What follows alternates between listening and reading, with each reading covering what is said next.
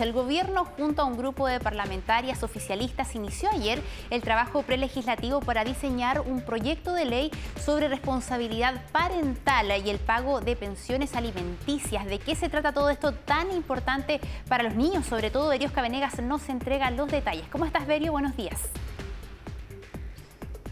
¿Qué tal? ¿Cómo estás, Natalia? Muy buenos días. Niños, niñas y adolescentes, en verdad, son los que son la prioridad en este momento. El interés superior del niño es la frase que hemos escuchado ya hace mucho tiempo y es por eso que se han presentado diferentes proyectos de ley para poder paliar la deuda histórica relacionada a la pensión de alimentos. Hay que contarles que actualmente en causas judicializadas, ojo en este detalle, causas judicializadas, hay más de 70 mil deudores de los cuales un 80% en promedio se encuentra atrasado.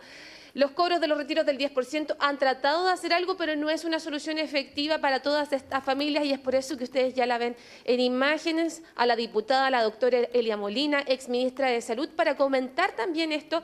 Lo hablábamos eh, unos minutos previos a este despacho lo que van a proponer ustedes tiene varios puntos y también va muy de la mano con lo que fue presentado en el gobierno anterior y que tiene que ver con este registro de deudores eh, que eventualmente debería estar operativo a fin de año, herramienta fundamental para poder aplicar también lo que ustedes quieren proponer.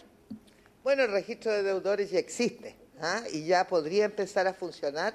Facilita, facilita de alguna manera la gestión pero obviamente que hay que crear mecanismos que sean más efectivos y que sean más urgentes también, porque no nos olvidemos, tú fuiste muy certera al decir el, interés superior del niño. Nosotros firmamos como país en el año 2000, en el, en el 1986, firmamos la Convención de los Derechos del Niño como país, ratificamos esa convención tiempo después, y eso significa que los derechos de las niñas, niños y adolescentes a tener una vida plena, a tener acceso a la educación, a tener acceso a la salud eh, y al desarrollo eh, significa que el Estado debe ser garante de esos derechos.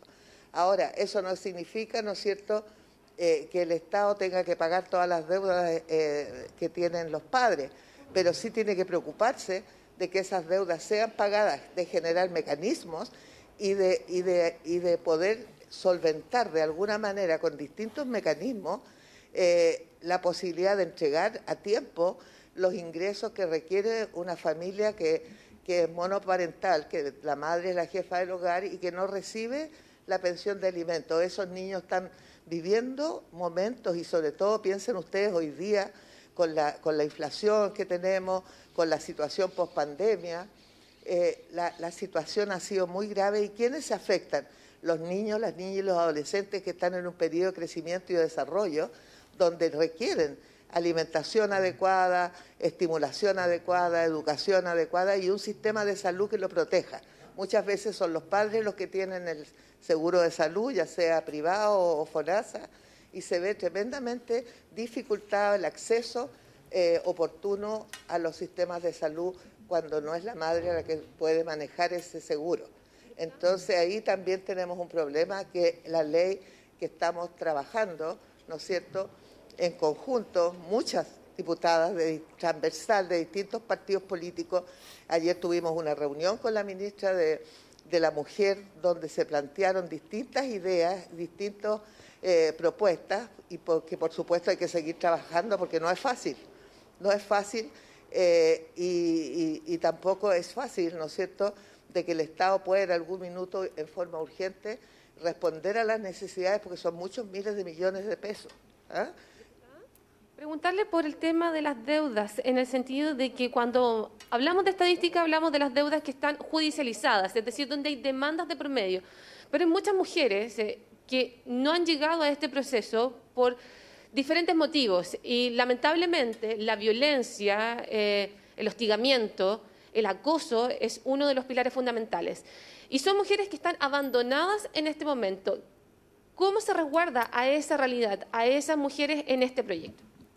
Bueno, eh, justamente la idea, la idea es generar mecanismos de, cercanía, como le digo, en lo que es todo un sistema de protección social que permita que las mujeres que están en situación de abandono y que no muchas veces ni siquiera pueden trabajar adecuadamente porque están al cuidado de los hijos y las hijas, Entonces, eh, el, tema, el tema es bien complejo, no estamos hablando de una ley que ta, ta, ta, y vamos a tener solucionado el problema.